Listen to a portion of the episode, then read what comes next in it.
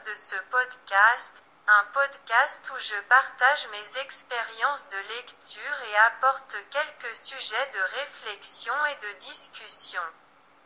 Aujourd'hui, je suis venu partager avec vous un de ces moments merveilleux où Dieu, qui est Dieu et ne doit à personne une explication de ce qu'il fait ou ne fait pas.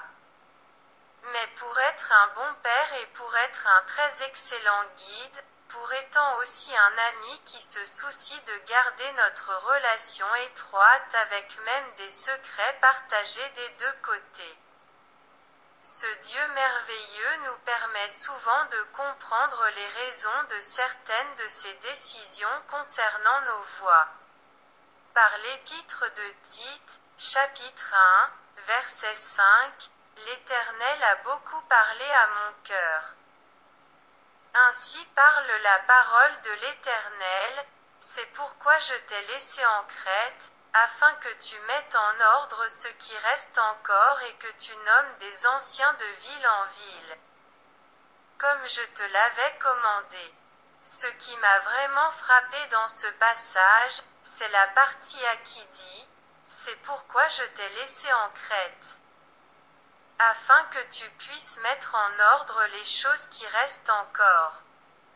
Ce verset m'est venu au cœur comme un mot d'ordre du Seigneur, qui est Dieu souverain sur ma vie et qui n'a pas besoin de s'expliquer sur ses projets pour moi, mais tout de même pour être un Dieu si bon et si amical. Il me donne la direction et me dit encore pourquoi. Quand le verset dit, pour cette raison je t'ai laissé en Crète, en cela je comprends qu'il y a un but. Il y a une cause spécifique quand Dieu décide de nous laisser à un certain endroit. Il y a un objectif important qui ne peut être ignoré pour la décision de Dieu de nous faire rester à l'endroit que notre cœur a peut-être déjà demandé de quitter. Et à quoi cela servirait-il? Il dit lui-même, Je t'ai laissé en Crète pour que tu mettes en ordre ce qui reste encore. Nous sommes toujours à cet endroit particulier car il manque encore des choses à mettre en ordre. Le travail n'est tout simplement pas terminé et le Dieu qui termine toujours ses travaux. Le Dieu qui est notre plus grande référence comportementale et qui est heureux de bénir l'entrée et le départ de ses fidèles, il ne veut pas que nous quittions ce lieu en laissant le désordre. Dieu ne veut pas que nous partions sans d'abord résoudre les problèmes en suspens que nous avons encore dans notre engagement ou avec les personnes qui resteront à l'endroit où nous partons. Il nous faut donc rester un peu plus longtemps pour mettre en ordre ce qui ne va pas. Mettre en ordre ce qui doit encore devenir agréable devant Dieu. Afin qu'il puisse enfin clore ce cycle et clôturer notre participation avec une clé d'or déversant sa bénédiction et nous laissant désormais ne plus rester, mais partir. Partir pour un nouveau lieu littéralement ou métaphoriquement, car il peut arriver que le lieu où nous nous trouvons actuellement soit tellement transformé qu'il ressemble même à un autre, nous restons au même lieu.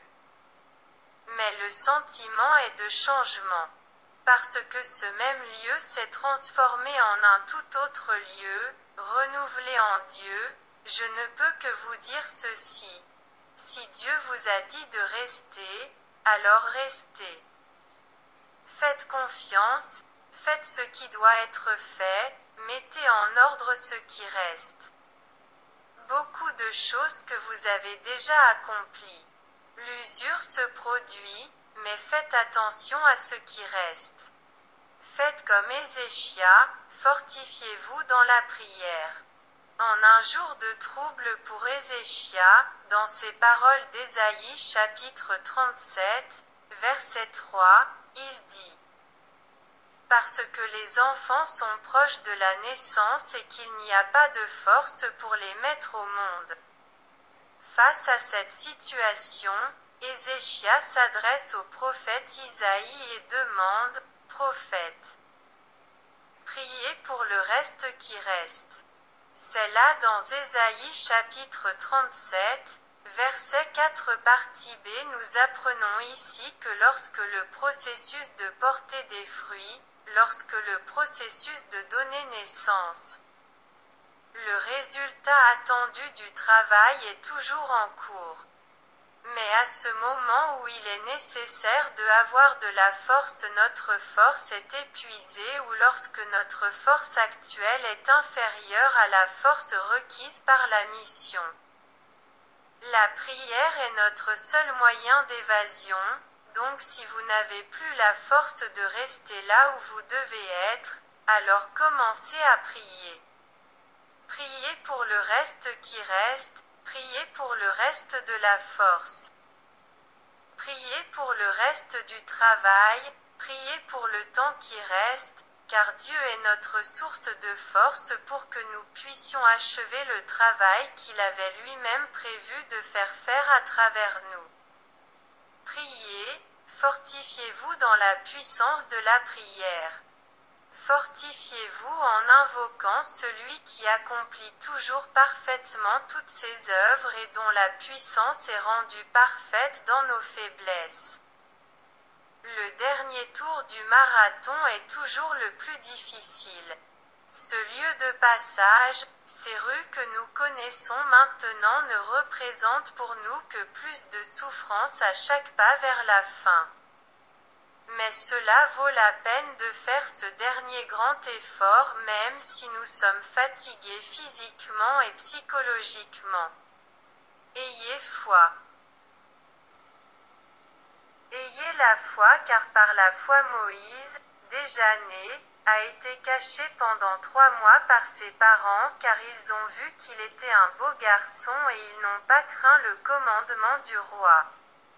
Par la foi, Moïse devenu grand, refusa d'être appelé fils de la fille de Pharaon, préférant être maltraité avec le peuple de Dieu que de jouir un peu de temps du péché. Estimant l'opprobre du Christ plus riche que les trésors de l'Égypte, parce qu'il avait une récompense en vue. Par la foi, il a quitté l'Égypte sans craindre la colère du roi parce qu'il est resté ferme comme voyant l'invisible, par la foi. Il a célébré la Pâque et l'aspersion de sang afin que le destructeur des premiers-nés ne les touche pas. Par la foi, ils ont traversé la mer Rouge comme sur la terre ferme. Ce que les Égyptiens voulaient qu'ils soient noyés, par la foi les murs de Jéricho sont tombés, étant encerclés pendant sept jours, par la foi Rahab, la prostituée n'a pas péri avec les incroyants. Accueillant les espions en paix. Et que dire d'autre?